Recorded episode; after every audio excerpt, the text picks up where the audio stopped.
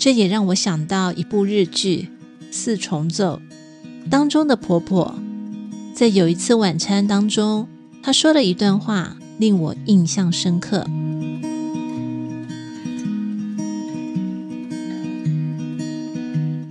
所谓人心是由习惯养成，而不是努力或者信念。这是什么意思呢？